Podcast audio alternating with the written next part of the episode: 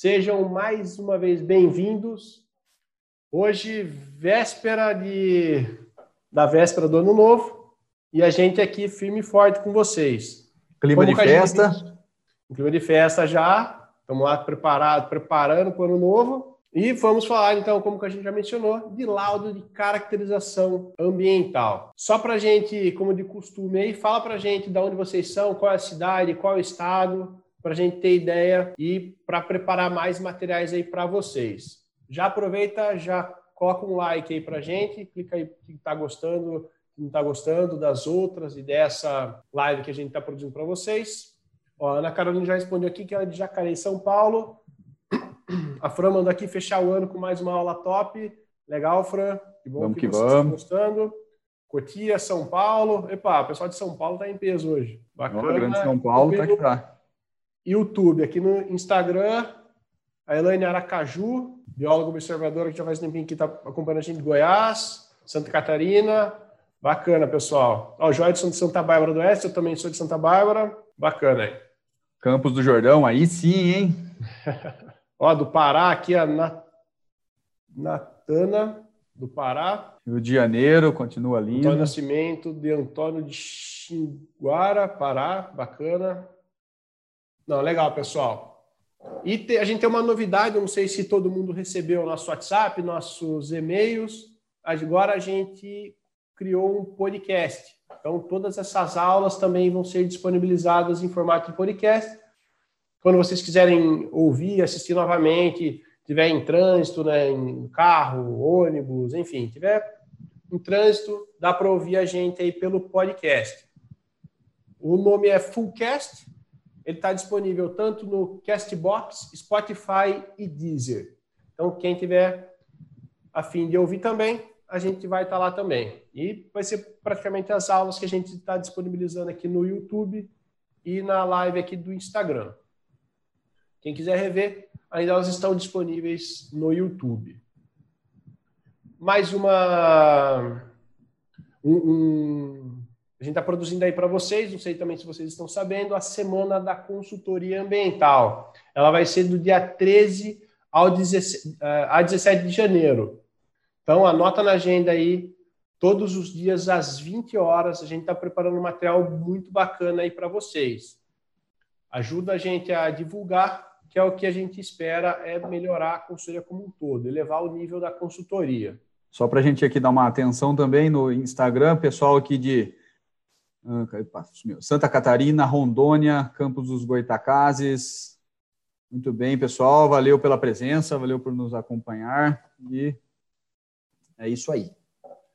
Podem ir mandando perguntas, tanto pelo chat aqui do Instagram, também pelo do YouTube. Nós vamos ficar um tanto quanto atentos aqui para tentar respondendo as perguntas, encaixando no nosso tema, desde que né, dê para encaixar, a gente já encaixa, então a gente espera um pouquinho, a hora que der um tempo a gente responde também, mas mandem as perguntas.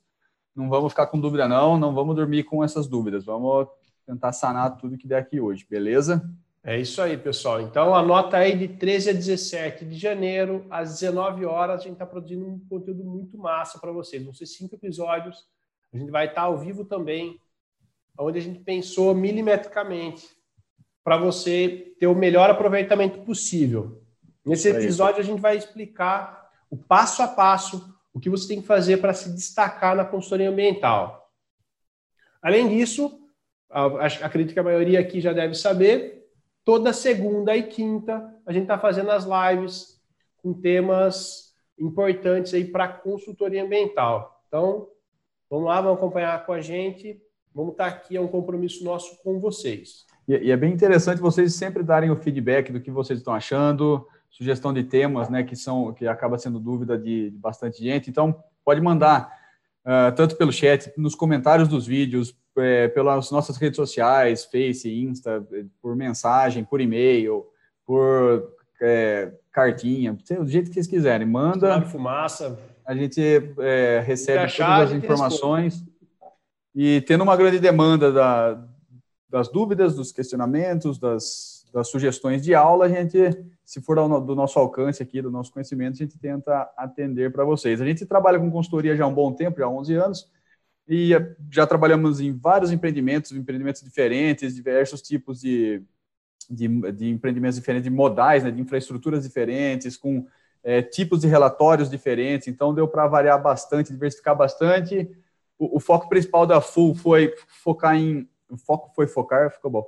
Foi focar em tecnologia. Então, a gente usa muito, muita tecnologia, muito planejamento das atividades para ser certeiro, para ser um custo é, acessível, né? um custo que é aplicável ao, ao empreendedorismo, que não é o melhor mercado do mundo, não quer pagar o, as, as, melhores quantias do mundo, mas se a gente apresenta um trabalho de qualidade e consegue reduzir os nossos custos, a gente acaba sendo competitivo no mercado. Então, foi o que a gente é, é o que a gente procura fazer e estamos tentando transferir isso, né, da, disponibilizar da melhor forma para vocês. Então, nessas aulas é o que a gente vai falar: consultoria ambiental, tecnologia e, e vamos que vamos.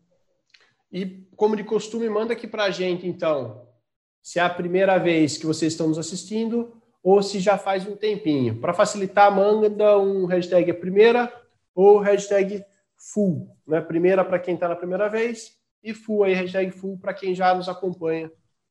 É pelo menos a segunda live que vocês estão mandando. Isso aí. Ó, a Raibe Raibe Ribe, Christian aqui, perguntou um bom livro a respeito do assunto. E, bom, livro, não, não, eu não sei indicar nenhum livro, para falar a verdade, que vai ser completo, que, que vai transferir um conhecimento bom aí. Na verdade, a, a, o que a gente está transferindo é realmente o que a, gente aplica, né? o que é a nossa prática, tudo aquilo que a, que a gente adquiriu nos 11 anos realmente com a, a bagagem mesmo. Então, para falar em livro, não sei indicar, não. Ó, legal, o pessoal da, do, do YouTube está mandando aqui. Tem algumas pessoas primeira vez, tem bastante gente aqui já algumas vezes. Para quem então tá a primeira vez, a gente já deu recadinho então. Estamos fazendo live, todo, lives toda segunda e quinta-feira. Segunda-feira às 19 horas, como hoje, e quinta-feira às 15 horas. É isso aí. Isso aí. E tem a semana da consultoria ambiental. É, também temos muitos vídeos aí no YouTube. Quem está aqui no Instagram é, tem também conteúdo aqui no Instagram, mas os vídeos maiores, né, as aulas estão disponibilizadas todas no YouTube. Quem está aqui primeira vez, aproveita, dá uma olhadinha no nosso canal do YouTube, que vai ter muito material, muitas aulas aí, todas disponibilizadas. Hum. Bom, é isso aí. É, para quem está acompanhando, para quem é a primeira vez vai ser novidade, mas para quem já estava aqui nas demais aulas, uh, nós temos uma caneca, uma famosa caneca, e a gente criou uma campanha na última aula para sortear uma das nossas canecas para vocês, depois de alguns pedidos. E nós fizemos um esqueminha lá, uma, uma campanha. Nós vamos falar melhor mais no fim, fazer o sorteio, dar o resultado final de quem ganhou, de quem foi o, o contemplado da caneca, a gente faz isso aí mais no final da live, beleza? Acho que era isso aí, Leonardo. Isso aí. Vamos começar então, sem mais recados nem enrolação. Então, primeiro passo aí, para que, que serve um laudo de caracterização ambiental? Manda aí também quem já fez um laudo de caracterização, caracterização ambiental para a gente saber, é, quem nunca fez, quem já fez, só para a gente ter uma ideia a gente detalha mais, detalha menos o que é um laudo de caracterização ambiental. Em resumo, antes da, de, de vocês responderem aí, um laudo de caracterização ambiental serve para o, para o quê? Como o próprio nome diz, ele serve para caracterizar o local, algum lugar, seja ela uma propriedade é, rural, seja um, um empreendimento, né, uma área com a intenção de ser realizado um empreendimento. A gente vai falar em detalhes como fazer, o que precisa fazer. É, o pessoal aqui, então, do, do, do YouTube começou a responder que nunca fez, fiz um recentemente, nunca fiz, bacana. Então, a gente vai detalhar um pouquinho mais aqui o que é. Basicamente, então, um laudo de caracterização ambiental, você tem que fazer o quê? Levantar tudo o que tem naquela propriedade, toda a área é, ambientalmente sensível tem que ser cadastrada e caracterizada. Por exemplo, vai ter que identificar os cursos da água, é, as vegetações, também áreas de por exemplo, de pastagem, área de agricultura, é, plantio de, por exemplo, eucalipto, pinos, enfim, vai ter que fazer todo um mapeamento da área e um relatório falando o que tem nessa, nesse local. E, e é bom também a gente pensar o para que ele serve e Esse o é porquê. Na verdade. Oi? O fundamental é saber antes para que, que serve, para depois é, você fazer toda. É imprescindível você saber para que, que o seu cliente vai usar o seu relatório, porque dependendo a finalidade, você vai colocar ou tirar algumas informações dele. Por exemplo, o Edgar aqui ele perguntou se é o, é o laudo que vai uma proposta de compensação. Depende, ele pode ir ou não. Se o laudo que você está fazendo, se a caracterização que você está fazendo é para uma supressão, uma intervenção em APP, uma supressão de vegetação, vai ser necessário uma compensação. Por quê? Porque para cada árvore que você corta, para cada é, intervenção APP, você tem que fazer uma compensação em detrimento daquela supressão que você está fazendo. Mas em nem todo caso isso é necessário. Como o Leonardo estava comentando, se um proprietário ele precisa é, se resguardar da situação de uma fazenda, ou se ele vai comprar uma fazenda, ele quer saber se aquela fazenda, aquela propriedade está adequada ambientalmente, de acordo com a lei, de acordo com, com, as, é, com as leis ambientais, você não precisa de uma compensação, você não precisa exatamente fazer um, uma, uma proposta de compensação. Você só faz todo o mapeamento, fala o que está certo, o que está errado e apresenta para ele. Então, saber o porquê você está fazendo é o primeiro passo, é a primeira pergunta. Isso até para você dar o seu preço, vai. Você tem que saber o, o, a finalidade desse projeto, desse, dessa caracterização que o proprietário precisa. Uh, sabendo disso, sabendo o que é a caracterização e para que ela serve, a gente vai começar então é, fazer fazer o nosso laudo, nosso relatório de caracterização. Então, bora para campo, Leonardo. Bora. Só, só antes. Bora para campo. esse, esse é uma parte bem legal que é, é muito comum, pelo menos para a gente, na, quando a gente começou a trabalhar na consultoria ambiental, esse era o sei lá, um ponto-chave aí, que chegava um trabalho né, na, na, antiga empresa, quando a gente estava começando até como estagiário, nos primeiros anos de, de consultoria, sempre vinha o pessoal, ah, chegou um trabalho, vamos para campo, vamos para campo, vamos para campo, ficava acelerando para ir para campo. E é uma coisa que a gente bate muito hoje em dia, que o quê? Antes de ir para campo, tem muito trabalho para ser feito em escritório. Tanto que qualquer trabalho a gente separa em três etapas. E, e esse aqui não vai ser diferente. Então, sempre que for fazer um laudo de caracterização ambiental, separe em três etapas, que é o quê? Antes de campo, campo e somente depois o relatório. Lembra muito bem dessas etapas, a gente vai destrinchar ela aqui com vocês. Essa é até uma brincadeira que acontecia, né? não era brincadeira, era sério, era muito sério, que acontecia e causava isso muitos problemas para o relatório. E um problema que acabava acontecendo para a empresa era o que? Era o retrabalho. Se você simplesmente chegou um trabalho, você vai correndo para campo fazer, a chance de retrabalho é muito grande. A chance de você ir lá para o campo, fazer o que você tem que fazer, esquecer algum tipo de equipamento, algum tipo de, de sei lá, uma trena, algum, algum item essencial para você fazer o levantamento era grande, e, a, e, a, e uma chance maior ainda de esquecer algum item é, que você teria que cadastrar lá no, no campo sem cadastro, chegar no escritório e perceber que estava faltando. Então a chance de retrabalho era muito grande. Exatamente. Por isso, por isso dessa brincadeira aí, vou embora para campo, né? Acontecia muito. Depois vocês contam para a gente, depois que a gente detalhar aqui, se vocês já cometeram esse, esse, esse erro também. Então, lembrando, são três partes: antes do campo, campo e relatório. Como que a gente já mencionou, Primeiro item que tem que ser feito é identificar a finalidade. Para que, que esse laudo de caracterização vai ser elaborado? Então, onde você vai pegar essa informação? Se for um projeto, né, se for um projeto, se for um empreendimento, no projeto vai estar escrito. E lógico que o seu cliente vai falar para você: ah, eu quero esse laudo de caracterização porque eu tenho uma propriedade rural e, por exemplo, eu quero regularizar essa propriedade. Ou é, eu quero ver se minha propriedade está regularizada. Melhor assim, né? Para regularizar seria um outro relatório. É, o Carlos Eduardo deu um, um, exemplo legal aqui. Ele falou: todo empreendedor deveria pedir um laudo ambiental das propriedades que pretendem comprar ou empreender, porque realmente é, ele compra de olho fechado, ele acha que ah, tá tudo certo, para ele ele não entende da lei, ele vê uma, um matinho lá na beira do rio, acha que tá tudo certo.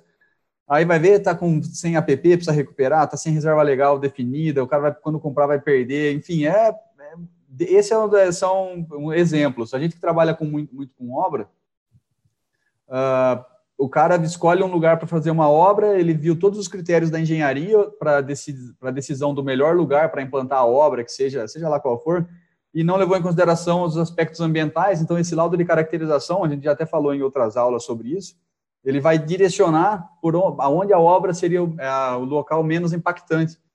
Então, é, esses laudos de caracterização, eles podem servir em vários, várias etapas né, do, de empreendimentos, de empreendimentos de infraestrutura, de agricultura, seja lá qual for, para evitar perdas e prejuízos dos, dos empreendedores. É isso aí. Então, o primeiro item lá que você tem que se atentar é identificar a finalidade para você acertar em todos os itens que vai ter dentro do seu relatório. Né? Então, responder o porquê desse relatório. O segundo item, você precisa identificar a área de interesse.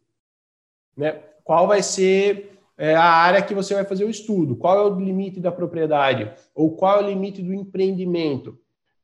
Para você definir isso, o proprietário vai ter que passar algum tipo de informação para você, seja com coordenadas dos limites, seja com um polígono, com um limite no Google Earth, e até mesmo com um projeto. Um projeto é um pouco mais seguro, um pouco mais garantido, você tendo todo o limite do empreendimento. E é com ele que você vai preparar todo o seu material. O terceiro passo aí é levantar toda a legislação referente, por exemplo, ao município, referente à vegetação que existe naquele local, é, planos diretores, né, como zoneamento municipal, para ver se não existe nenhum tipo de restrição naquela área que tem que ser respeitada, que tem que ser avaliada.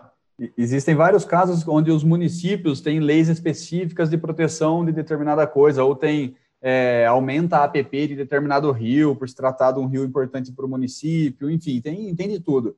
Nós já encontramos trabalhos onde, na maioria dos municípios brasileiros, não é necessário a, a compensação de corte de árvore exótica. E nós pegamos aqui, aqui perto de, aqui em Limeira, uma obra que era uma duplicação de rodovia e tinha leucena, é, uma espécie invasora aqui, super agressiva ao meio ambiente, né? Uh, enfim, e teve que fazer é, propor a compensação do corte da leucena, uma espécie exótica no município, na região toda, é, porque o município falava que espécie exótica também tinha que compensar. Então, é, não criticando, não falando se está certo, se está errado, mas assim são especificações que você tem que tomar cuidado, não pode ir para campo, ignorar uma situação dessa, a hora que você chega, vai fazer um levantamento, ou seu relatório vai tomar bomba na hora que ele cair no, no órgão ambiental, ou então ele vai vai ter que voltar, se você perceber isso, né, antes de, de concluir o relatório, você tem que voltar para campo para fazer o levantamento que ficou faltando. Então, a, verificar essa legislação é importantíssimo, é imprescindível antes de ir para campo. Uh, além disso, você já, já sabe o porquê, já identificou a sua área de interesse, fez um, um, um levantamento né, da legislação, da, dos impedimentos. Uh, você tem que solicitar as documentações necessárias para o seu empreendedor, para o seu cliente. Isso aqui é um pouquinho mais detalhado, nós vamos falar é, mais especificamente lá na, no final do, do, relatório, quando a gente for falar dos anexos, tudo a gente vai citar alguns exemplos de, de documentações que é importante você solicitar para o seu cliente também para protocolar, né, para apresentar ao órgão ambiental juntamente com o seu relatório. É, só, só um detalhezinho nesse solicitar os documentos, que avaliando a legislação, identificando qual órgão ambiental que você vai é, entregar esse relatório ou não. Às vezes é simplesmente para o cliente, né? Como, é, como é o caso é, para comprar uma área, para vender outra área, mas quando for o caso de protocolar no argumental, por exemplo, você vai ter que diversos documentos que vão ter que ser apresentados junto com esse relatório. Então, você faz esse levantamento e solicita essas informações para o cliente. Depois, como que a gente falou no final, a gente vai detalhar certinho quais podem ser esses documentos. E Dar alguns exemplos, né? Apresentar. É, vários exemplos. Então, passando por esses itens, um item muito importante é, você, antes de ir para campo, levanta todas as áreas ambientalmente sensíveis. Que áreas ambientalmente sensíveis? Por exemplo, unidade de conservação, qual é o bioma desse local, né? Em mapeamento você vai ver qual pode ser o bioma, a fitofisionomia, né, que, que possa existir naquele local, nascentes, rios, a largura das APPs. Por exemplo, você pode não estar tá tão acostumado com a largura da, do, do curso d'água e a largura da APP. Aí você pode, por engano no campo, achar que a largura daquele rio é um pouco menor, né? Porque de vezes você não consegue ter a estimativa correta da APP, e por engano achar que a APP era menor e não fazer, por exemplo, o levantamento de uma APP que possa vir de um curso d'água vizinho à propriedade. Então fica faltando aquele levantamento. E outro exemplo é se existe em reserva legal na propriedade, se for esse o caso do levantamento também. Tendo tudo isso daí em mãos, é, o, o, ideal é preparar um mapa, um mapeamento já pré-campo. A gente também bate muito nessa tecla, a gente acaba sendo até repetitivo, mas você precisa fazer essa, esse processamento de todas essas informações que a gente está falando num mapa, para que isso fique claro, né, espacialmente claro para você, as intervenções que já vai encontrar antes de ir para campo, você já vai saber. Isso que o Leonardo está falando, essas áreas sensíveis, onde estão os rios, você vai ter essa, visualmente, isso vai estar tá muito claro, onde estão as APPs, se tem uma nascente, se não tem, se tem uma unidade de conservação próxima ou a zona de amortecimento dela está inserida na sua propriedade, seja lá o que for. Inclusive, ela vai te dar a dimensão das áreas externas da sua propriedade. Como assim? Se você tem um vizinho que tem uma nascente, a nascente ela tem uma APP de 50 metros, mesmo que a nascente não esteja dentro da sua propriedade, da propriedade que você está analisando, a APP dela pode estar. Ou então um rio mais largo, que tem a sua, a sua APP aí de, sei lá, 100, 500 metros, às vezes você nem imagina, mas a, a propriedade tem APP mesmo não tendo um rio lá dentro. Então, são, são critérios que só o, o mapeamento pré-campo vão te possibilitar enxergar e você não vai ter o perigo de chegar lá em campo e acabar esquecendo de registrar, de verificar essas informações importantíssimas, que são áreas ambientalmente sensíveis, para que você volta para o escritório tá, tá com a informação capenga. É, a bióloga observadora acabou de fazer essa pergunta, se é necessário mapeamento. Com certeza. Praticamente 99% dos relatórios aí é obrigatório ter mapeamento e esse é um deles. Tem várias perguntas aqui no YouTube, Uh, acho que a primeira aqui que a gente não respondeu, vocês usam software para inventário? Para cálculo de, de, dos índices né, e tudo mais, sim, a gente utiliza o Mata Nativa. Um deles, né? Tem... É que, na verdade, a, gente, é, a parte da vegetação, muitas vezes a gente trabalha com consultores é, externos. Então, a gente contrata um consultor especialista em vegetação, uh, porque geralmente vegetação, fauna são são atividades muito especializadas. Então, para ter uma é, noção da espécie certinho de cada região, para ter velocidade no cadastro, para não ter que ficar coletando um monte de muda de, de coleta, trazendo para o escritório para perder tempo é, identificando depois, a gente vai sempre com consultores especializados. Aí eles têm os, os próprios métodos. Uns usam mata nativa, usam tem um outro que é Fitopac, tem gente que usa o Excel. Não tem muito é os que você deve estar acostumado aí, não tem muito segredo, não. Também foi pergunta, o Flávio perguntou se vocês possuem algum, se a gente possui algum método específico para identificar os requisitos legais aplicáveis ao negócio. Opa, tem um método bom. Pesquisar. é na Google. raça. É Google, é legislação do. Entra no município, vai lá na legislação do município, entra na CETESB, é pesquisando mesmo e network, né? Então é bem interessante você ter bastante contato com o pessoal que já trabalha, que vai aparecendo legislação nova, um vai informando o outro sobre elas. Isso Mas aí. tem que pesquisar, cada relatório você tem que pesquisar. É Raquel, pode falar, desculpa. O Pedro perguntou: preciso fazer relatório fotográfico? Sim. Preciso fazer relatório fotográfico, é melhor fazer a parte. É, a gente sempre faz relatório fotográfico e sempre junto do relatório.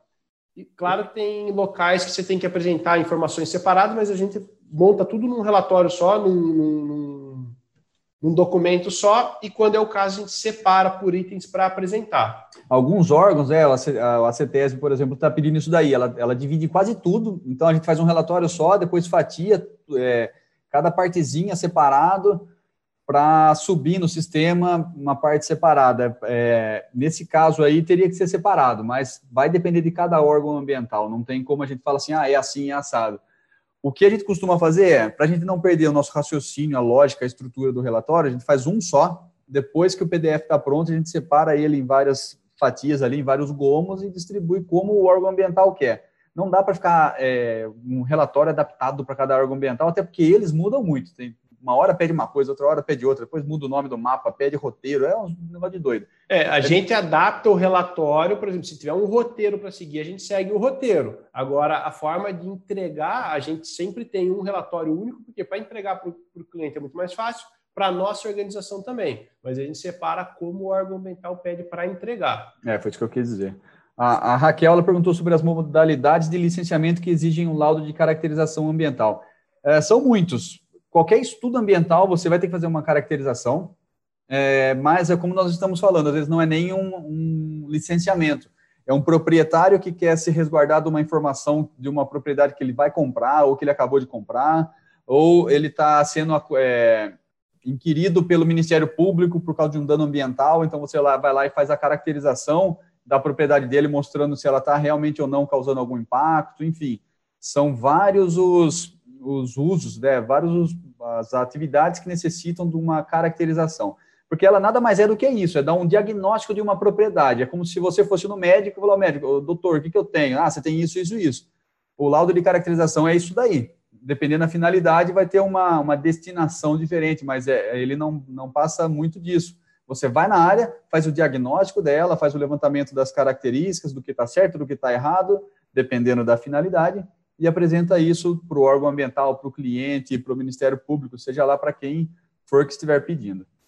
É, o Carlos comentou que tem município que é mais vantajoso pedir o corte das árvores isoladas e depois da supressão de fragmento no órgão estadual. Para quem não está familiarizado, é que muitas vezes o empreendedor né, tem mais facilidade em, em, contato com o município do que com o órgão ambiental. E às vezes o, o município também emite mais rapidamente a autorização. E, nesse caso, o município também tem a competência técnica para isso, mas também não tem a competência técnica. Isso, sim, eu falo, tem a competência técnica técnica para emitir autorização para supressão de árvores isoladas, mas não tem para fragmento florestal. Aí, no caso, particiona a área, uma parte, o que tem de árvore isolada pede no município, o que tem de fragmento pede no órgão ambiental. Resumidamente. Uh, o Pedro perguntou se tem que enviar o formulário em PDF neste caso. Eles vão conseguir ler o formulário PDF? Depende do órgão, é para ler sim. É, normalmente vai quase tudo em PDF. É, mas o formulário geralmente é Word, né? Quando sobe. Porque, é, é uma, por exemplo, o formulário da CETESB vem um Word, você preenche à mão ali as informações. O requerimento. Interesse, o requerimento né? É, o requerimento. Mas, Pedrão, tem que ver na, no órgão que você está trabalhando. O é, formato que ele pede. O formato que ele pede. que a gente está falando, normalmente, né, em praticamente 99% das vezes, ele vai em PDF com alguns detalhes que o órgão ambiental é, acaba solicitando, como, por exemplo, a tabela de árvore isolada, aí pede em Excel. É, tabela de fauna, se tiver que fazer a fauna, daí estaria em outro relatório e também vai em Excel. Então, vai depender, vai ter que ser avaliado caso a caso. Ana Carolina perguntou se precisa de drone para esses mapeamentos. Eu posso usar o Google Earth. Não, não precisa de, de drone.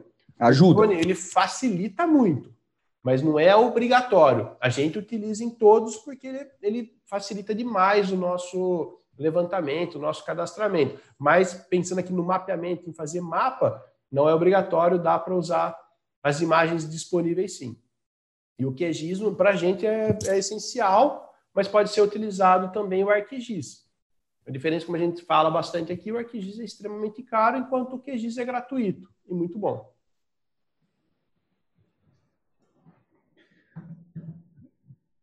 O Carlos perguntou, falou que município às vezes é mais branda a compensação ambiental, se é mais em conta para o empreendedor. Também tem isso daí. Tem muito também do, da municipalização do, do licenciamento. Os órgãos estaduais, para tirarem um pouco da carga, do peso, eles, terce, não terceirizam, mas eles fazem convênios com, os, com as secretarias de meio ambiente, secretarias municipais de meio ambiente, e elas passam a fazer a, os licenciamentos, as, o, as autorizações né, para intervenção. Aí também é cada município, cada órgão ambiental estadual é, tem a sua especificação, não dá para a gente ser muito abrangente no, no, na explicação aqui, mas é isso aí mesmo. Vamos. Vou mandar um vamos, pouquinho, né? É, vou mandar. Aqui a gente deixa as respostas. O que for fazendo sentido aqui, a gente vai respondendo junto com, com, com o material. Só para a gente não, não atrasar muito, né? não estender muito a aula. Vamos tentar. Vocês podem ir mandando a pergunta, isso a gente vai deixando mais para o final aqui para responder, para a gente não se estender demais. Pode ser? Isso aí, bora. Bora. Voltando então, para a gente não perder o raciocínio, que eu já perdi, onde ele parou mesmo. É, a gente estava falando, né? Mapeamento. É, do mapeamento, tendo levantado todas essas informações, as áreas sensíveis, o limite da propriedade, você já sabe mais ou menos o que você tem que ver, já tem essa clareza pelo mapa, onde estão fragmentos, onde tem APPs, onde tem rios, eh, se tem APPs e rios fora da área, unidades de conservação, enfim uso e ocupação, a gente já faz um pré-mapeamento no escritório, a gente vai lá detalha todo o uso e ocupação através da, da interpretação da imagem aérea. Lembrando que vai ter que ir para campo conferir isso daí, só que facilita muito. Você tendo Sim. esse mapeamento, ainda mais se a área for grande, você não vai esquecer de conferir em nenhum lugar. Já cansamos de ver também, principalmente lá no começo, quando a gente estava começando lá em 2008, 2009, ia para campo, a área era gigante, achava que tinha feito todo o mapeamento que tinha tirado foto de tudo, quando voltava em campo via que o cantinho lá de cima tinha faltado ver se realmente era, né, e, e, se era fragmento, se era o, o que que era, né? Ah, então, uh, tendo tudo isso, nós preparamos um checklist. O que é um checklist? É uma lista com todos os temas que a gente vai ter que visitar em campo, todos mesmo. Então, árvores isoladas, uh, eu tenho que deixar lá ter certeza que eu visitei, que eu passei nas árvores, que eu cadastrei todas que eu teria que cadastrar. Nos fragmentos, é, todos os fragmentos que eu tenho que passar, os rios, tirar foto dos rios, tirar foto dos fragmentos, das confirmar, APPs. confirmar as APPs, confirmar o, o uso que a gente tinha pré-definido, porque eu, é, eu achava que era um fragmento em estágio inicial, eu achava que era uma, uma agricultura X, uma agricultura Y. É, faz esse checklist de tudo, todos, todos, todos os pontos que você tem que visitar em campo. Para quê? Para não acontecer isso que o Leonardo acabou de falar. Volta para o escritório, vai olhar lá, fala, eita, não passei nesse fragmento, não passei naquele rio, ficou faltando essa PP. Oh, tinha a, uma zona de amortecimento da unidade de conservação lá no canto da propriedade, eu não fui lá tirar uma foto, não posso mostrar para o órgão ambiental agora que tem uma, uma, um pedacinho de, de zona de amortecimento. Você tem que passar em todos os pontos, você não pode voltar com falha, com, com, com buraco no seu mapeamento, no, no seu, na sua atividade de campo. A atividade é, de campo tem um custo muito elevado, então você não pode ficar perdendo tempo tendo que fazer retrabalho, retrabalho. E, e aqui uma, uma, uma, um recadinho: quem ainda não sabe ou não tem clareza como fazer uma precificação, o orçamento, acho que foi uma das primeiras aulas que nós demos aí nessa sequência de oito, nove aulas que a gente está dando toda semana, foi de precificação. Lá a gente ensina exatamente como fazer isso e acredito que ninguém fica prevendo ir e voltar para campo. Então, se você foi para campo uma vez, é, fez todo o levantamento, voltou para o escritório, vai ter que voltar, é do seu dinheiro que vai sair, né? Do seu recebimento aí que vai sair todo, todo esse retrabalho. Uhum. Uh, Checklists, fez o checklist de campo, como o Cagini mencionou, separa, né, verifica a necessidade de quais materiais de campo você vai ter que levar. Né? O que, que você vai ter que separar aí? Por exemplo, GPS, a gente sempre utiliza para fazer o mapeamento, acho que quem já acompanha aqui já está cansado de ouvir, a gente usa tablet em campo. A gente leva todo o mapeamento que a gente fez nesse tablet, num software que chama Map Plus, ou no AGIS. A gente leva esse mapeamento lá todo desenhadinho, com hidrografia, com né, curso d'água, nascente, uso e ocupação do solo que a gente fez, se tiver unidade de conservação, se tiver alguma área ambientalmente é, sensível, algum tipo de restrição ambiental, está todo nesse mapeamento e a gente vai para campo conferir e arrumar, né, verificar todos esses dados e já arrumar. Então, GPS, tablet, a gente também leva o drone. O...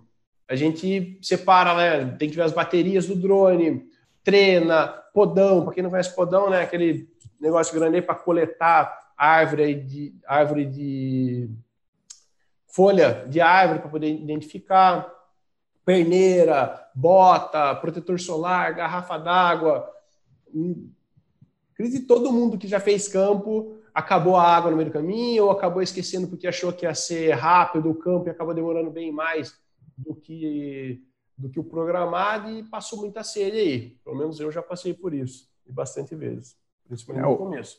Ou acaba demorando muito, o carro atola, perde tempo, fica lá passando fome, passando sede. Então, sempre levar também uma frutinha de, de reserva, um lanche, alguma coisa para uma emergência, né? Mas e é uma dica, uma dica importante, né? Como a gente já utiliza o, o, o drone, o tablet, já sai tudo georreferenciado, geolocalizado. Então é muito importante. Você usa o celular para tirar foto, lembra de ativar a localização, geolocalização dele para todas as fotos já sair com a localização. É, também para você conseguir, por exemplo, se você estiver usando o Google Earth ele para localizar, para saber exatamente onde você está. Se estiver usando o Map Plus ou AIGIS, como a gente utiliza, com todo o mapeamento ali, ele já vai mostrando exatamente onde você está, todos os lugares que vai ter na foto, a foto já vai caindo no local exato, e a gente já vai sabendo todo, tudo que a gente já fez. Isso é etapa, tudo isso que a gente falou agora, vocês puderam perceber, é antes, antes. do campo. Né? E o principal deles aí é o quê? Então, projeto e o mapeamento. Né? Com a legislação, tudo isso vai ter o um mapeamento para poder ir para campo. Agora sim, o que a gente falou há, sei lá, meia hora atrás, não lembro quando foi. Bora para campo? Agora, agora vamos para campo. Agora a gente vai para campo. Para não acontecer o que já aconteceu muitas vezes com a gente, principalmente lá no começo de ir para campo e esquecer de levantar alguma informação. Primeira coisa, chegou em campo, que você vai fazer? Pega o checklist, lógico, depois de vestir as botas, né? Tá com o EPI pronto aí, vamos falar que tá todo mundo pronto já. Pega o checklist para conferir tudo que você tem que fazer. E vai andando com esse checklist para ir preenchendo, né, dando ok em tudo que você vai fazendo. Tá lá em campo, tá com o seu checklist em mãos, você vai pegar, lógico, as primeiras atividades que você colocou. Uh, a gente não sabe o, o, seu checklist, como você fez, quais, são, quais foram a, qual, foi a ordem né, dos itens que você colocou, mas nós vamos aqui numa, numa genérica. Primeira coisa, você precisa atualizar o seu mapa. Você já tinha feito um pré-mapeamento, ah, eu acho que aqui é eucalipto, eu acho que aqui é exótica, eu acho que aqui é nativa de primeiro é, estágio sucessional, aqui é segundo, enfim. É, aqui é pastagem, aqui é agricultura, mas lembra o que? A gente fez um mapeamento com uma imagem disponível. Pode ser uma imagem antiga, chegou lá, pode ter mudado. Exatamente, você tem que atualizar isso vai em cada área, faz a caracterização como deve ser. A gente não vai entrar em detalhes também de como se faz a caracterização da vegetação, porque aí também é uma, teria uma aula específica sobre espécies, sobre tudo, é um negócio, é, seria muito mais complicado, então a gente se, vai se ater somente ao relatório, né, ao procedimento, mas é isso, então, cara, é, levanta todos os fragmentos, caracteriza o bioma, a fitofisionomia, o estágio sucessional, define o polígono certinho no seu mapa para depois é, essa informação já ficar pronta, passem todos eles, o que for exótico, marca exótica, agricultura, é cana, é, é citros, seja lá o que for, é pastagem, marca certinho o que, que é para né, dar essa, essa informação para o seu cliente.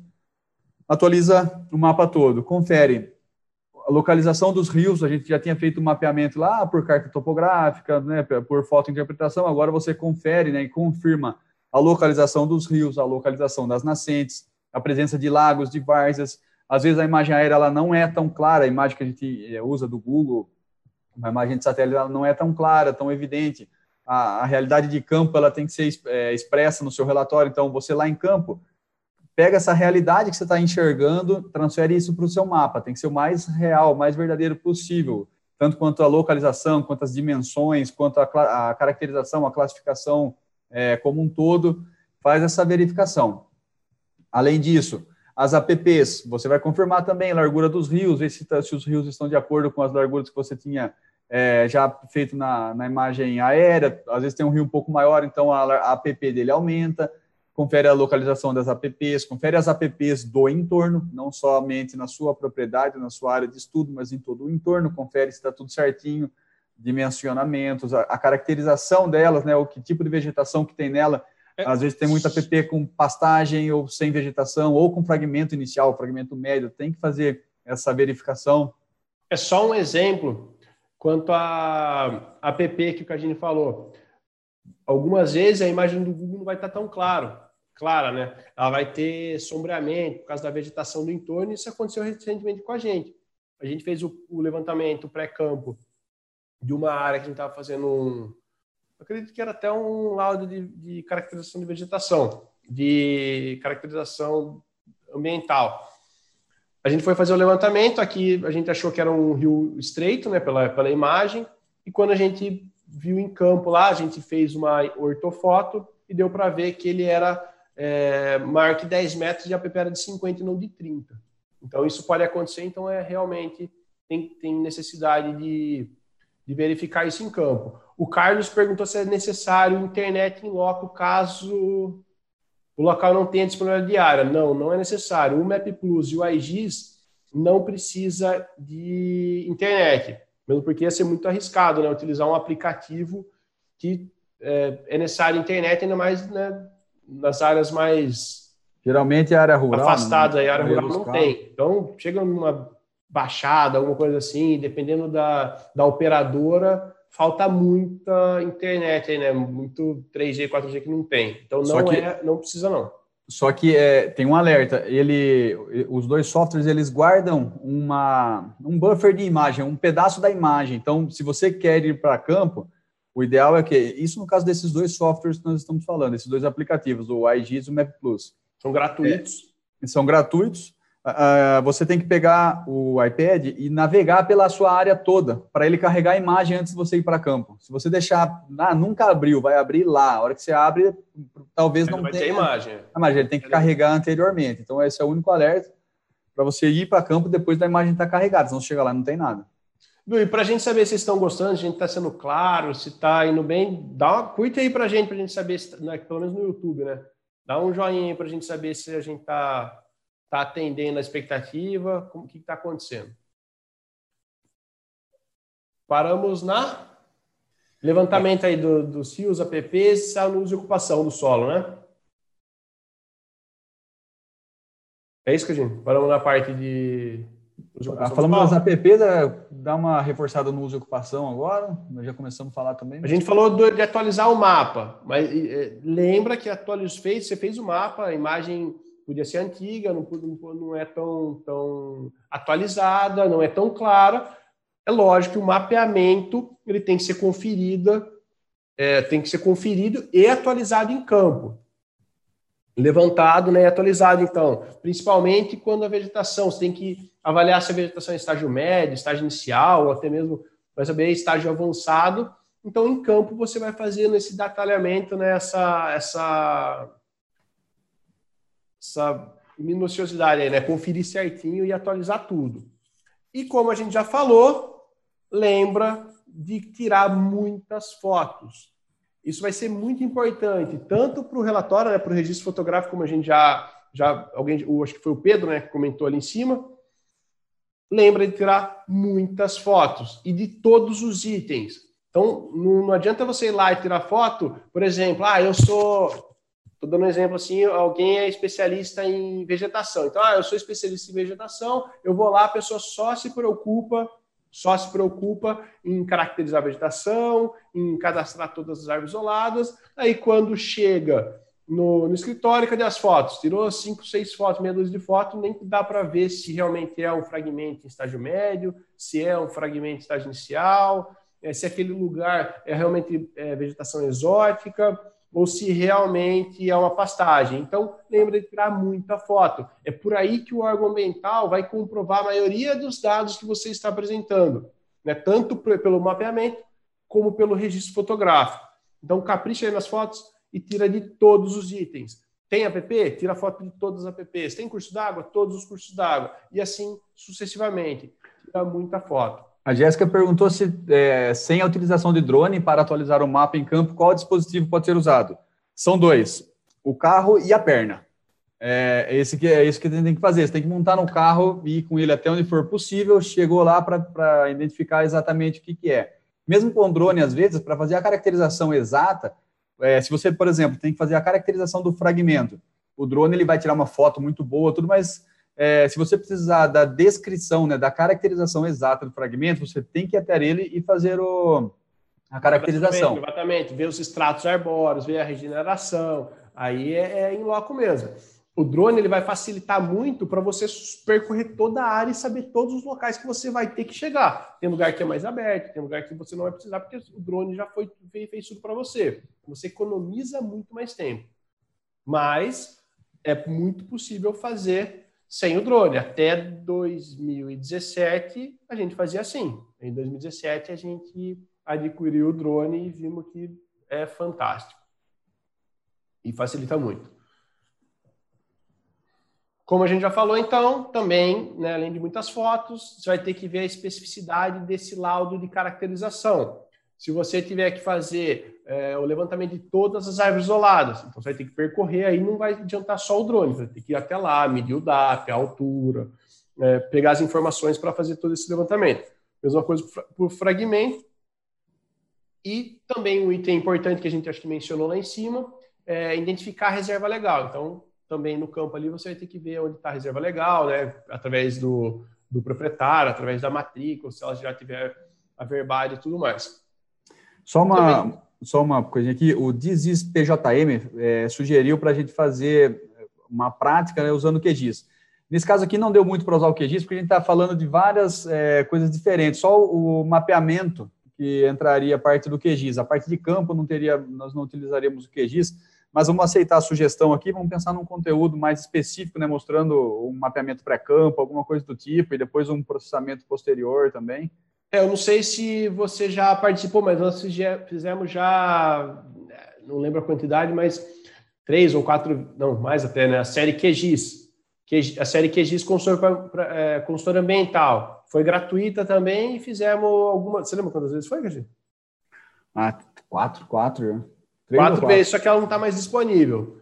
Foi bem prático também, fizemos ocupação do solo, é, já fizemos uma série de QGIS onde a gente traçou todos os cursos d'água, gerou as APPs. Fez figuras. É, fizemos figura, figura. De, de localização em carta topográfica, imagem aérea, então já fizemos também alguns casos práticos aí. É, tá, já acompanhou, então, show de bola, maravilha, valeu, valeu pela sugestão, mas a gente vai pensar também em mais algumas outras aqui. E é isso aí, vai mandando sugestão para a gente, que a gente vai encaixando. Não adianta a gente ficar falando de coisas que não sejam interessantes para vocês. Pega é legal, dúvidas. se mais pessoas quiserem caso prático do QGIS, fala que a gente prepara algumas aulas aí para vocês. Show de bola. Uh, o, o Joelson falou aqui uma boa também. Ó, eu tenho como hábito fotografar todas as dúvidas da gleba, as divisas, desculpa, agora veio uh, das APPs, dos locais de intervenção APP e de toda a vegetação existente. É isso aí, tem que descarregar o dedo na máquina do celular, tirar o quanto de foto for possível, quanto couber no, no, chip de memória, para diminuir o, o, risco, o perigo de chegar no escritório e opa, tá faltando aqui uma foto, tá faltando uma caracterização, tá faltando alguma coisa. A foto ela ajuda muito. E isso, emendando lá até com a dúvida da Jéssica, o drone faz, ajuda muito. Como ele né, tira fotos amplas de com vastidão de, de abertura ali, é, fica, ele resguarda muito isso. Ah, esqueci um determinado fragmento. Você olha lá em poucas fotos do drone, você acaba pegando uma propriedade enorme. Então, ele facilita demais, vai diminuir ainda mais esse erro. Ainda assim, o quanto mais fotos conseguir tirar com ele também, fazer vídeo, a gente faz vídeo para depois tirar dúvida no escritório, faz o, um regaço aqui. Aí, só agradecendo, agradecendo o pessoal que a hora que eu perguntei como é que estava a aula, o pessoal respondeu aqui. Muito bom, vocês são feras, valeu, valeu Joeldson, a Suelen, estão, está ótima aula. Bom, o, o Tiago está perguntando, ele está fazendo gestão ambiental e quer saber se ele pode fazer esse tipo de trabalho. Responde aí, Leonardo. Eu sou gestor ambiental. Quem que é que perguntou? Tiago? Tiago. Olá, Tiago. Prazer, eu sou gestor ambiental e faço muito esse trabalho desde 2008. Então, acho que está respondido. Acho né? que dá, né? Acho que dá para você. Dá. o Dizis PJM, só para continuando aqui, falando da, de Angola. Massa, hein? Audiência internacional. Olha que legal. Nos acompanhar. Aí já deve ser mais tarde, né? Show de bola, brigadão. Bacana. Voltando, ó, voltando então para o campo, ainda a gente não acabou.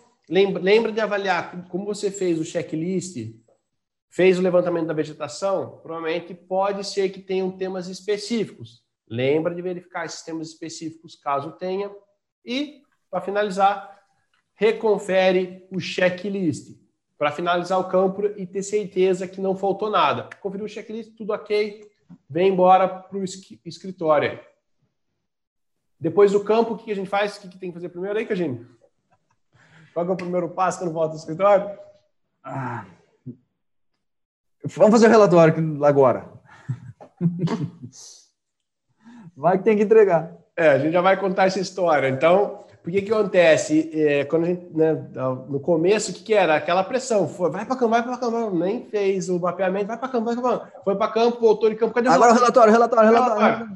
E aí ficava essa bagunça, o quê? Uma pessoa, né, era, é, né, às vezes é uma empresa grande, às vezes é várias pessoas fazendo o, o trabalho, uma pessoa ficava responsável pelo campo, a outra pessoa ia fazendo mapeamento e a outra pessoa ia fazendo relatório, tudo, né, um, um, do lado do outro ali fazendo tudo uma vez. A gente vai mostrar as, as e, e acontecia esse qual o problema? O mapeamento falava uma coisa, o relatório falava outra, e o cara de campo às vezes ia ter que voltar porque não tinha feito o mapeamento para campo, a pessoa do relatório já estava adiantado, o de mapeamento já tinha passado os dados, aí quando chegava tinha que atualizar todo o mapeamento, e algumas vezes acabava passando, a pessoa do relatório não pegava a versão final e acabava indo os dados todos embaralhados, aí todos desconexos. Quando verificava, ainda tinha que refazer o relatório, ou seja, só perda de tempo. Né? Além de perder tempo voltando para campo, tinha perder tempo de refazer esse relatório. É igual construir uma coisa... casa, é igual, pensei no exemplo aqui, é igual construir uma casa e começar, não, faz o pilar, agora tu joga o telhado em cima, depois a gente bota a parede, daí você põe a parede e fala, não, mas esqueceu a janela, abre um buraco aí para pôr a janela agora, só que daí a janela é maior do que devia, veio... Meu, não dá, você tem que fazer tudo organizado, numa sequência lógica, correta, uma gestão muito boa, porque senão você bota o telhado, daí tem que voltar porque o pilar ficou fraco, reforça o pilar. É, não recomendamos, realmente não recomendamos. é, o, problema é de ter que refazer tudo, é, a chance de ter que refazer é muito grande. E quem já trabalha bastante aí sabe que muitas vezes refazer é pior do que fazer o trabalho. Né? Então, primeira coisa, chegou do campo, organiza todo o material, baixa os dados do GPS, baixa os dados do, do iPad aí, do, do, drone, salva tudo, organiza, cria uma pasta específica, revisa a legislação e o passo fundamental aí, que é o pilar para a gente da, da, da, consultoria, pilar de, da maioria dos relatórios é revisa os seus mapas, conclui o mapa, gera os dados através do mapeamento, que vai ser quais tipos de dados que a gente vai utilizar no mapeamento. Uso e ocupação do solo, as áreas em APP, os usos em APP. Se tiver levantado a árvore isolada, com o QGIS ele já vai demonstrar bem facilmente aí quais são as árvores que estão em APP, quais estão fora. Então, os usos dentro e fora de APP, as, inter... fora, as interferências né? com qualquer área protegida. Então, você tem o polígono de uma possível área quilombola próxima, um possível unidade de conservação próxima. O, o geoprocessamento é a estrutura principal que você tem que manter, tem que ter para fazer com que o seu trabalho fique organizado, tudo ali bonitinho, num lugar só. Se você mudar uma informação, quando você for exportar essa informação, seja numa tabela, num mapa, Ui, perdão aqui. É, seja lá onde for, essa informação é a, é a, informação sua, rica, rica em qualidade a realidade de campo, se você alterou, teve que atualizar alguma coisa, aquela, aquela informação é a que está valendo. Tem que manter um geoprocessamento muito bem estruturado, muito bem organizado. E quais são esses mapas né, que precisam ser feitos? Normalmente, os mapas que a gente utiliza nesse tipo de relatório, e na grande maioria dos relatórios de, de consultoria, é o quê? A localização da sua área, né, desse empreendimento, dessa fazenda, localização da sua área de interesse em carta topográfica e localização em imagem aérea. Esses dois aí são fundamentais em praticamente todo o nosso trabalho, todos os trabalhos que a gente utiliza. Também tem o localização em relação às unidades de conservação do entorno. Mesmo que não tenha unidade de conservação, a gente faz esse mapeamento porque, para quem conhece e para quem não conhece, existem a zona de amortecimento de diversas unidades de conservação. Então, essa zona de amortecimento ela pode variar bastante aí e pode estar é, pegando a área, que também vão ter restrições, vão ter, dependendo do relatório aí, vai ter que ter consulta ao órgão gestor, enfim. Então, também a gente faz a localização em relação à unidade de conservação, a localização em relação às, às bacias hidrográficas E, claro, o principal mapa aí, o mapa de caracterização ambiental, que é o que vai mostrar exatamente o que tem na propriedade, o que tem nessa, nessa área que você está avaliando.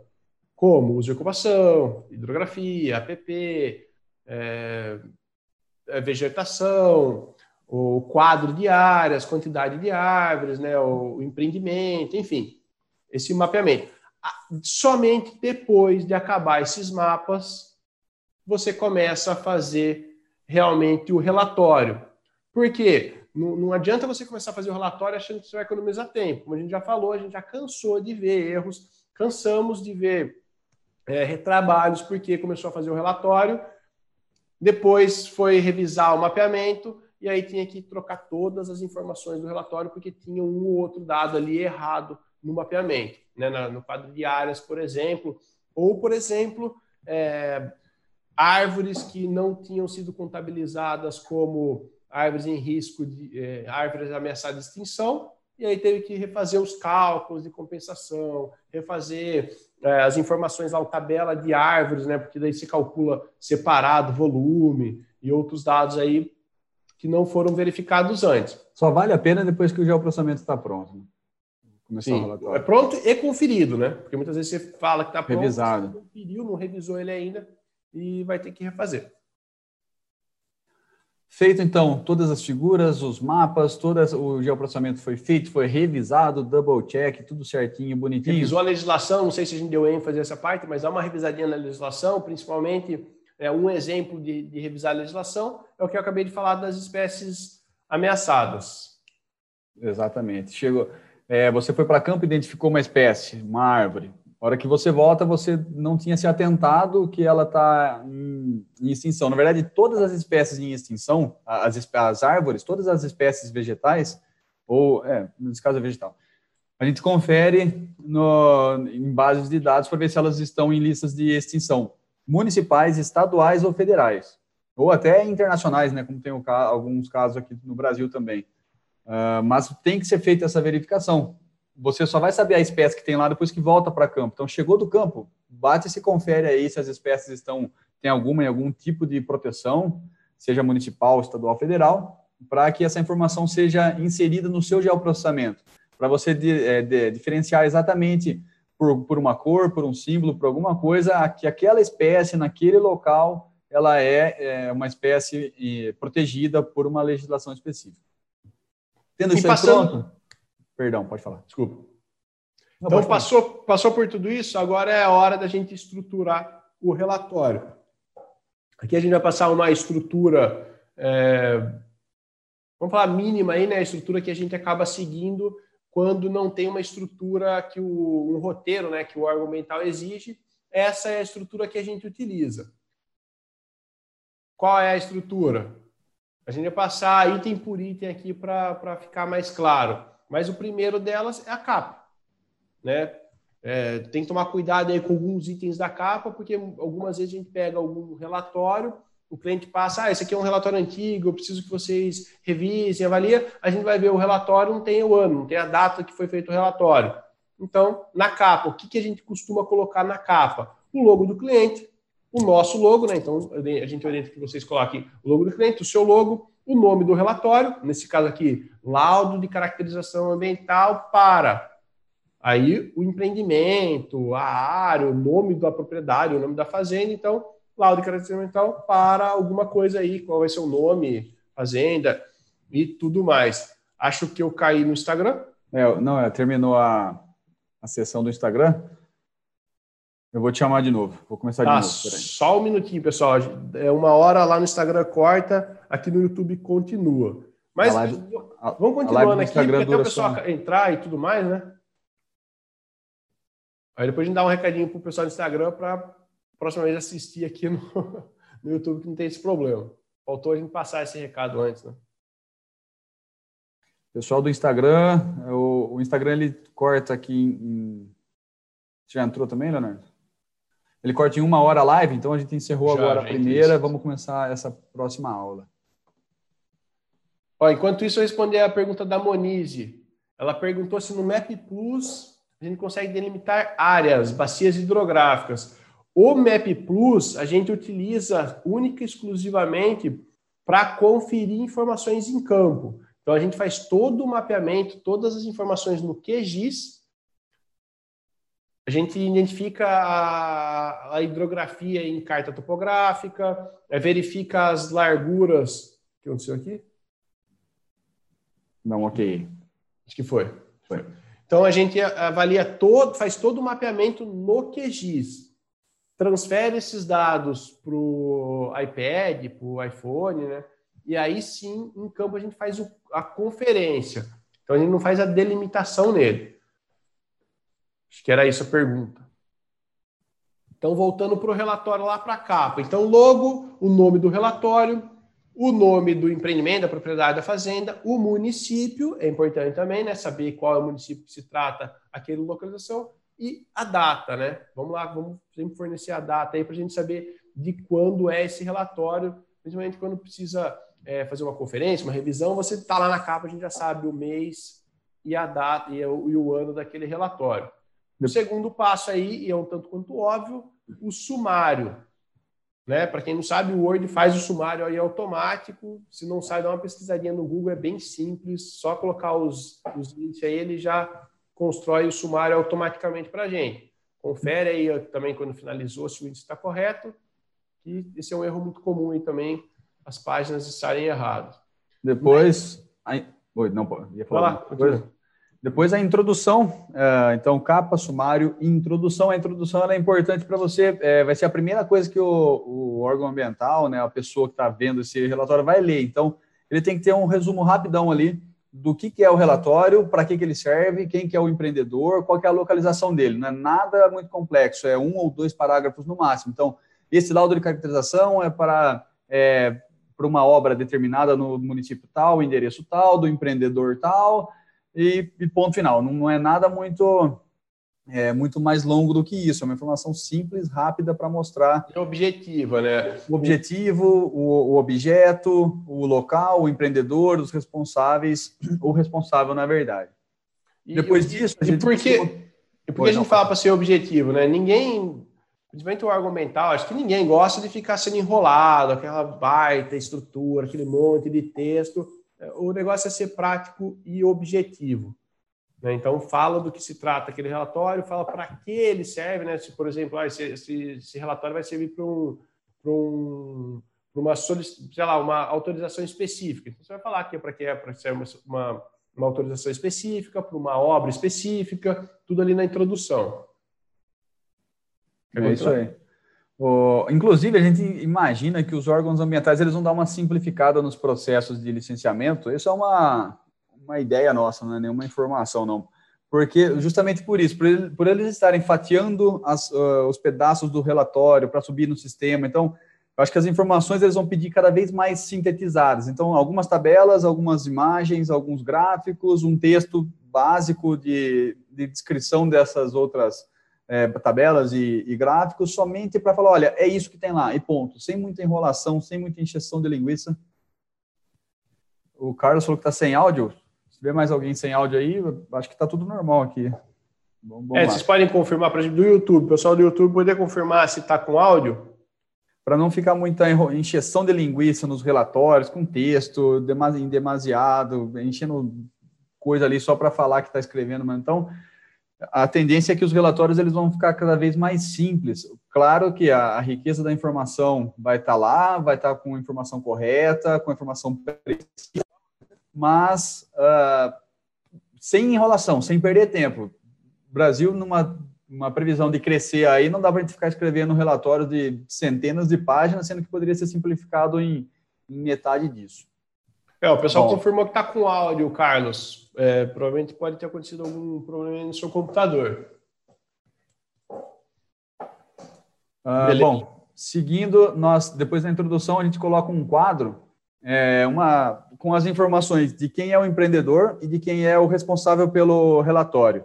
E, e nisso são informações importantes para o órgão ambiental saber exatamente com quem que ele está lidando. Então você coloca o nome da empresa, do seu cliente, ou se for uma pessoa física também, os responsáveis, quem que é o responsável legal, o representante legal de, dessa empresa, do seu cliente, CNPJ ou CPF no caso, é, informações para contato, e-mail, telefone, enfim, essas informações. Tanto do endereço também, tanto do cliente quanto os seus. Então, você coloca o seu nome, o seu registro no órgão de, no seu conselho de classe, é, se for o caso, os seus, endereços, seus endereços para contato, endereço físico, endereço eletrônico, telefone, uh, é, documento, né, RG e CPF, enfim, coloca essas informações de, de, identificação sua e do seu cliente. Só respondendo o Joel, ele falou do novo procedimento da CETESB, acho que saiu esse ano, no meio do ano, no começo do ano aqui, é, se a gente já elaborou nesse padrão novo da CETESB, sim, já elaboramos sim.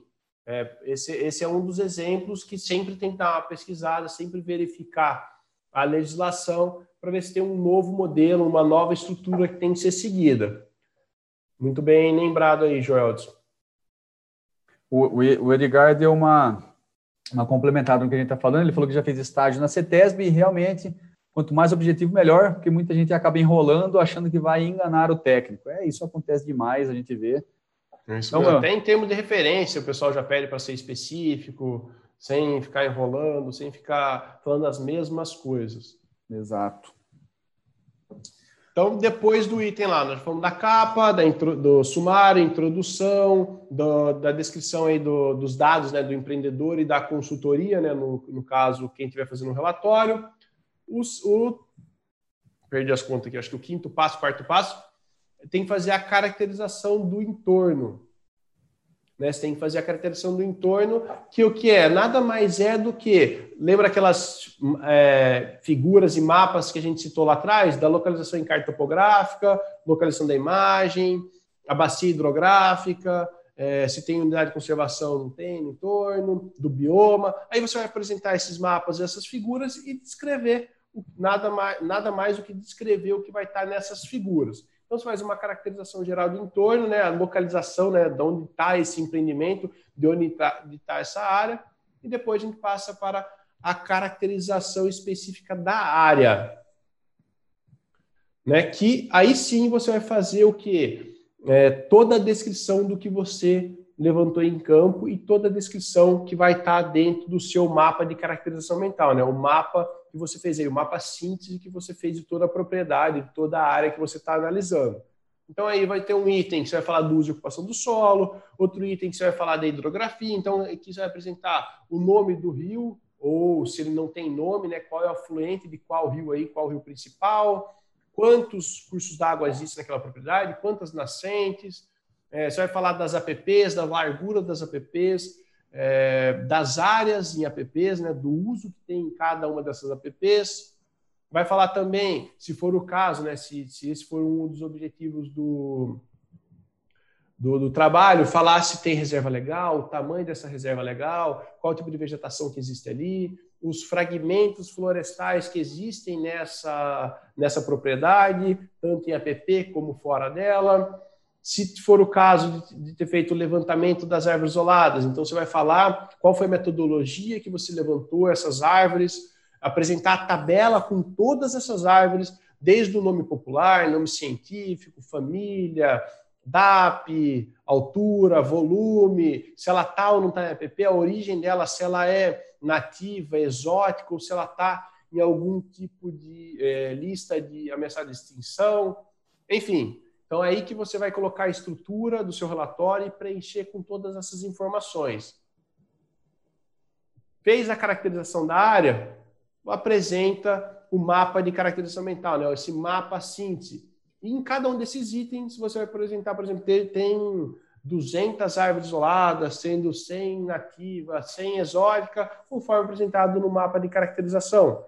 É, tem tantas é, tanto curso d'água, tanta app, conforme apresentado no mapa. Então, todos esses itens ele vai estar resumido nesse mapa, né? tanto uso e ocupação, como todas essas outras informações.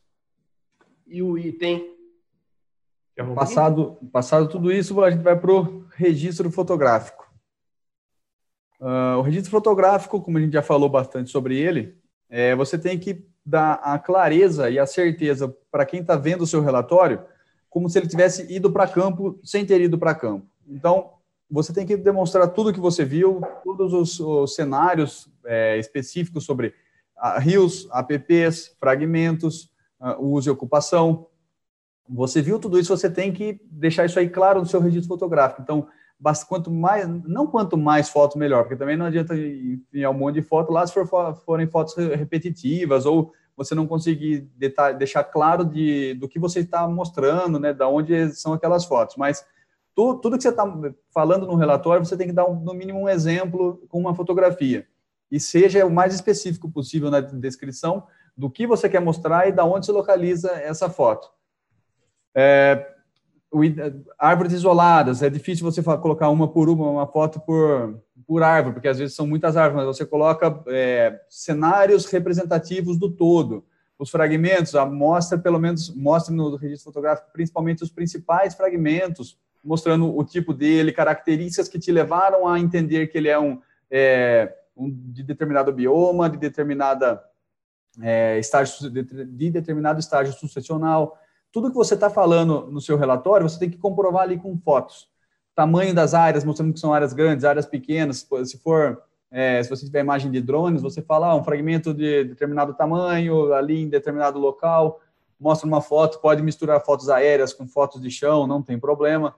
Fica até bem, é, muito bem explicado quando você faz essa, essa junção das fotos, tanto de solo quanto do fotos aéreas é, mostre tudo, os rios, mostre as APPs, o estado de conservação das APPs, é, sendo sempre bastante característico e representando aquilo que está no seu relatório. Não, não coloque foto muito pequena, coloque aí umas duas fotos por página, no tamanho.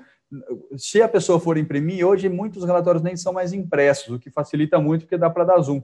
Mas caso vá imprimir, então não faça uma foto menor do que uma 10 por 15 mesmo, que é mais ou menos o tamanho que fica duas fotos por página ali, uma em cima da outra. Então, uh, não faça um tamanho muito pequeno na necessidade de imprimir esse, esse relatório, esse registro fotográfico. É, está cada vez menos necessário imprimir, mas ainda existem locais que pedem relatório, relatório impresso. Tá, tá sumindo, mas ainda existe. É, e às vezes também você faz o seu relatório para o seu cliente e ele quer imprimir para deixar com o encarregado, para deixar com o proprietário, com o, o como é que chama, o administrador da fazenda, então ele vai acabar imprimindo por algum motivo para deixar na mesa, sei lá. Então, é sempre ter esse, essa precaução de não colocar foto muito pequena para não ter esse problema. O Joedson, perguntei porque foi divulgado na segunda quinzena de novembro e achei muito repetitivo. Isso perguntando dos modelos da CETESB, principalmente para preencher os MCS. É... O que Bom, acontece nesses casos é porque que, é, também é, é um dos, dos, dos porquês. Como eles estão fatiando os relatórios, então fatia o relatório e vai um para o pessoal da fauna, o outro para o pessoal da, dos recursos hídricos, o outro para o pessoal das áreas contaminadas, sei lá. Porque os órgãos ambientais eles são divididos em equipes técnicas, cada uma especializada numa área. Então, como você divide isso em várias pessoas, algumas informações são repetidas porque você precisa dar esse embasamento para todas as áreas diferentes. Pode ser isso o seu questionamento. Isso a gente já também havia identificado, mas é, é só para dar essa, esse direcionamento mais preciso, né? mais informações para a equipe técnica do órgão ambiental poder te responder. Exatamente. E o Flávio perguntou se tiver posto artesiano também deve citar. Vai depender do, da finalidade. Até o Vinícius já respondeu aqui, ó. Vai depender da finalidade. Dependendo da finalidade, tem que ser apresentado sim. Voltando, a gente estava no registro fotográfico. Registro fotográfico. Então, em resumo, coloca as fotos. É, quanto mais fotos, mais interessante, como a gente mencionou, lembrando, não adianta ficar mostrando é, várias fotos no mesmo local, né? Então, tem que a foto ela tem que completar o todo da área mostrando todos os tipos de uso, todos os tipos de, ah, todas as características aí do local. Isso aí. E como alguém acho que tinha mencionado, se é um relatório de proposta que tem que apresentar proposta compensatória, né, a gente já respondeu que vai depender do caso. E se tiver supressão, intervenção da PP, ou apresentar algum tipo de informação que precisa ser é, compensada, então ter, teria que ter, nesse caso, um item falando da proposta compensatória. Lembra de, nesse caso, você já fez, né, teoricamente, já fez a revisão da legislação e você vai saber exatamente qual legislação utilizar para saber quanto compensar para cada árvore nativa é, isolada, quanto compensar para determinado tipo de vegetação e quanto compensar no caso de intervenção em APP. E aí você vai apresentar, então, um, um, valor aí em área, em quantidade de mudas, vai depender do método de recuperação que vai ser proposto. Então, se precisar, deve constar esse item no relatório. E um item, quase o último aí, né? Considerações finais. Aí você vai apresentar, se for o caso, a viabilidade do empreendimento, né? Se for algum tipo de, de empreendimento, então se ele é viável ou não, né? O que, o que deve ser feito aí para tornar ele viável, muitas vezes ele sendo, se tornando viável com a proposta compensatória. Se não for é, para analisar a viabilidade, é um, um resumo mais é, como podemos falar assim, mais buscando então a, a, a conclusão do relatório, falando para que, que foi esse relatório, fazendo uma síntese aí da, do que é aquela propriedade, do que tem naquela propriedade, após toda essa caracterização.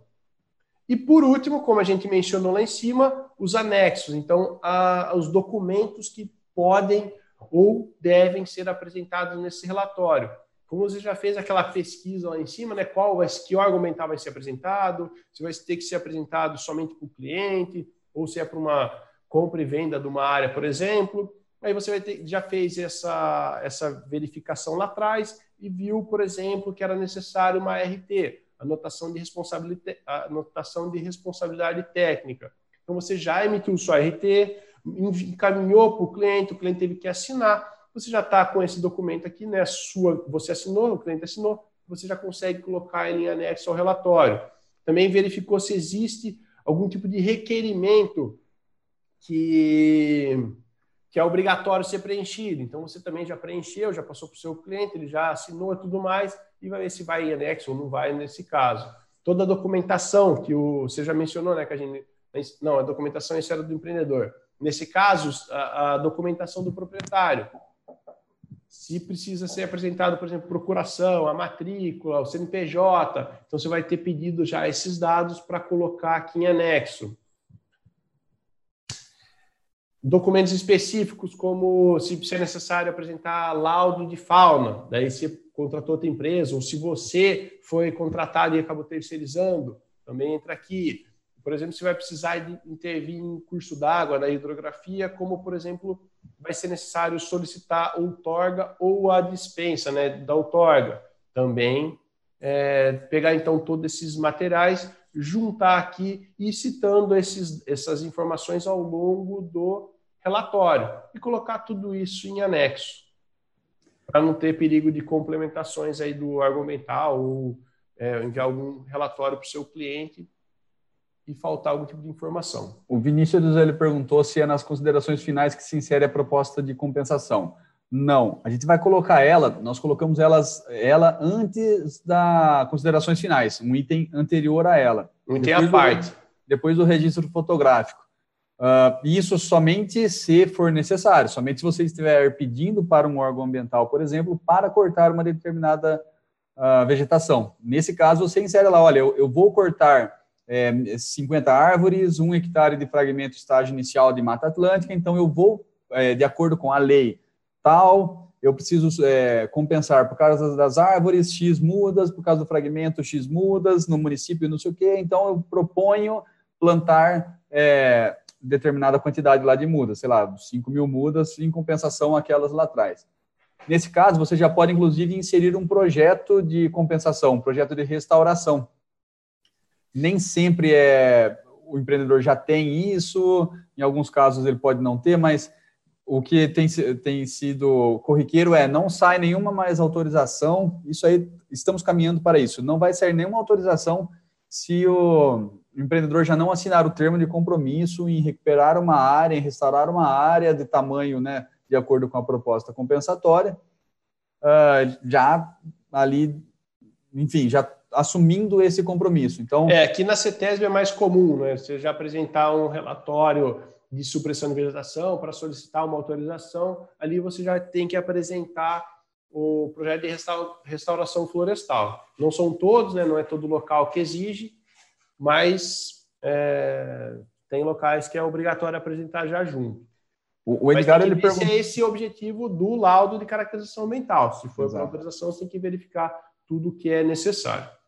O Edgar ele perguntou se dá para calcular isso no QGIS, para delimitar no mapa. Sim, dá para usar isso no QGIS, mas tem um detalhe importante que é o quê?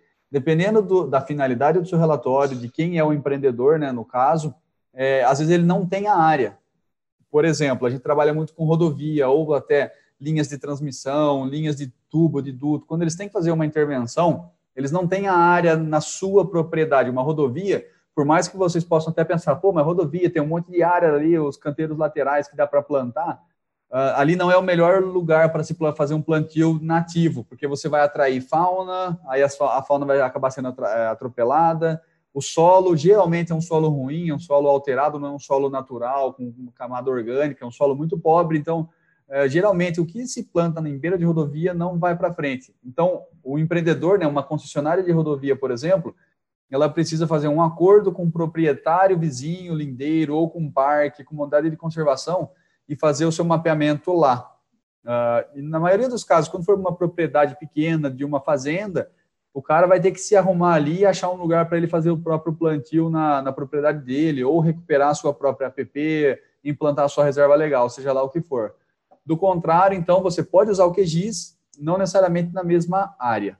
É, só não sei se ficou muito claro, mas o, todo o mapeamento do laudo de caracterização a gente faz no QGIS e todo o mapeamento é, para fazer uma restauração florestal a gente também faz no QGIS.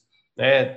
Só para. É todo o mapeamento que a gente faz, a gente faz no QGIS. A não ser a conferência em campo. A conferência em campo a gente utiliza o Map Plus, o iGIS, outro tipo de aplicativo aí para utilizar no, no iPad, mas no computador é sempre o QGIS. Até a Monize comentou que no CAR ele faz né, alguns, alguns cálculos já, o mapeamento. A gente costuma fazer também no QGIS. Dá para fazer pelos softwares do, do GeoServers do, do CAR, só que a gente acaba fazendo no QGIS depois sobe o shape no, no sistema do, do CAR.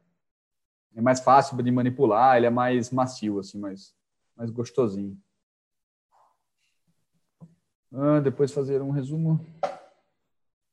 Tá, a gente faz um resumão aqui da estrutura. É, assim, é complicado para a gente ficar se comprometendo a entregar, né? Como a gente tem também os trabalhos da consultoria, a gente também tem cursos, aí fica um pouquinho complicado para a gente montar todo o resumo, entregar. Mas vamos fazer o possível, sim. A gente até era um objetivo nosso para dar uma é, exemplificada, uma melhorada nas aulas, entregar um resumo mas não vamos conseguir nos comprometer a afirmar que a gente vai mandar. É, o que a gente consegue é fazer assim, acho que falado a estrutura do relatório. Vai, é, é sumário. Ah, um resumo, um resumo falado, não entendendo a parte falada, achei que queria que mandasse é. para a gente. Desculpa, Vinícius. Vamos fazer já. A gente é, pode fazer já para ficar fácil. Começa com uma, uma capa bonita.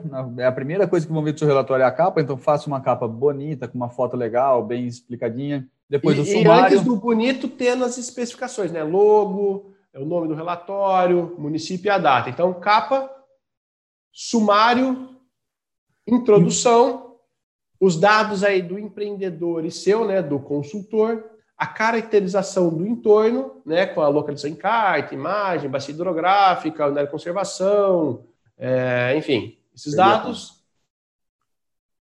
caracterização do entorno, né, que eu acabei de falar, caracterização da área, com uso e ocupação, hidrografia, PP, reserva legal, fragmento, erva isolada, enfim. O outro item, a gente acaba separando aí o item, o mapa de caracterização mental, porque ele vai servir para todos os outros tópicos, então um item específico para o mapa, então a gente cita ele ali, chama ele, né, vai ficar o mapa, ou colocar o mapa em anexo, aí vai ficar a da preferência. Seu, ou do, do, do, do roteiro que você está citando, está seguindo. O outro item é o registro fotográfico, proposta compensatória, se for esse o caso. E por último, o tópico mesmo, né, considerações finais, lembrando dos anexos, né? Acho que é isso. É isso aí. O Josemar perguntou se pode sugerir ao cliente no laudo a recuperação da área. Você pode, você pode até verificar as áreas ambientalmente mais é, adequadas para isso, Porém, você vai estar sempre amarrado à necessidade, à demanda dele, porque ele tem uma, um raciocínio diferente do nosso, muitas vezes. Às vezes é uma, um produtor, um agricultor, e você fala, não, vamos fazer aqui que é a melhor área, só que para ele também é a melhor área para ele produzir, então ele vai querer fazer em outro lugar. Uh, ou então, por inviabilidade, sei lá, tem que ser muito bem ajustado com ele para você não propor uma coisa e depois o proprietário não conseguir é, tornar isso real.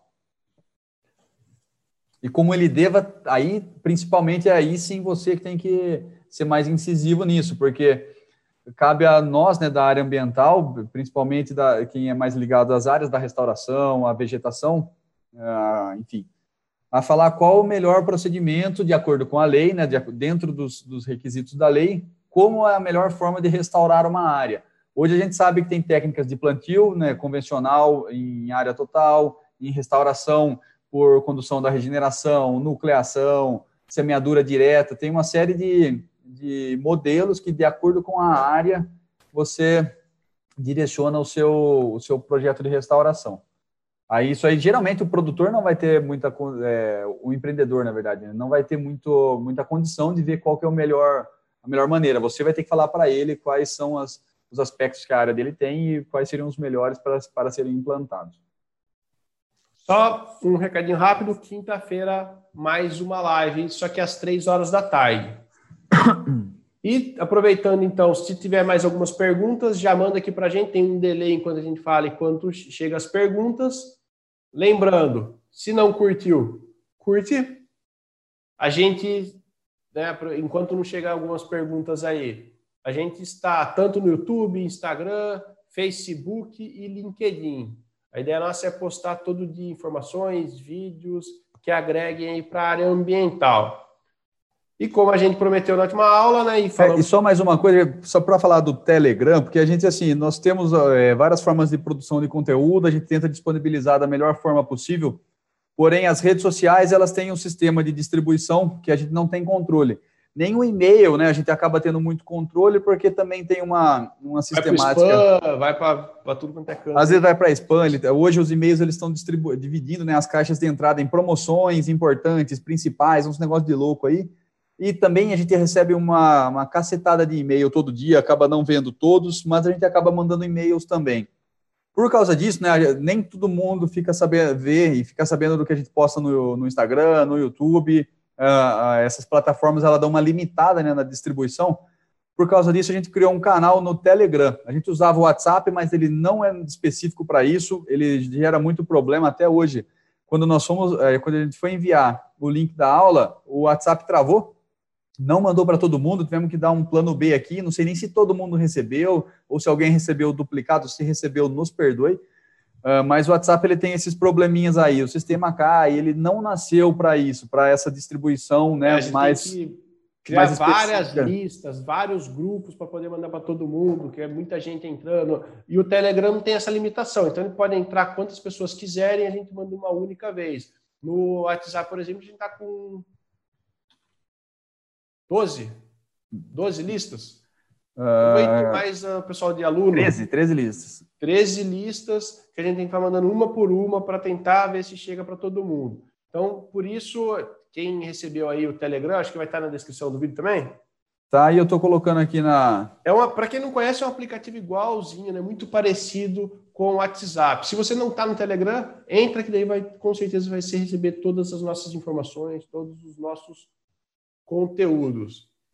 É, para a gente divulgar, assim, para a gente conseguir mandar todos os vídeos que a gente está fazendo, é, todas as, as postagens com informação, todas tudo que a gente está liberando aqui para vocês, pelo Telegram fica muito mais fácil de vocês receberem. Agora, e é isso aí, vamos lá a então. A parte pro... da caneca que Acho que muita gente está aqui da... acabou não participando, né? Porque chegou hoje, é a primeira vez que está assistindo, mas enfim, terão novas oportunidades.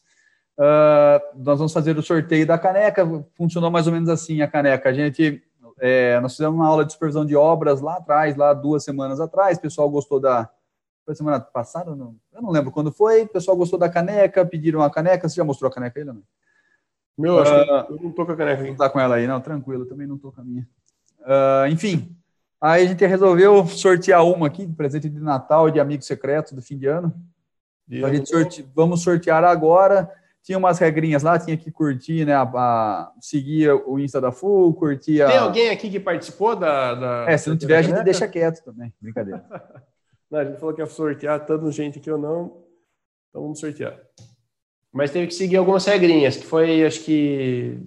Curtia, seguia tá no grupo do Telegram. Quero ver para a gente conferir se está no grupo do Telegram. Olha que legal. Tem que entrar no grupo do Telegram. Ah, o Jonathan já tem a caneca. Ê, meninão. Olha lá o Elton. Valeu, Elton trabalhou com a gente na empresa. É o cara do TI. O Elton é o cara que falava, Ixi, tem que falar com o cara do TI. Era ele, o Elton. Vamos lá. Vamos fazer o sorteio então? Vamos compartilhar a tela. Você joga aí, Leonel? Joga, vou jogar aí. Vou jogar então, pera lá. Faça as honras aí.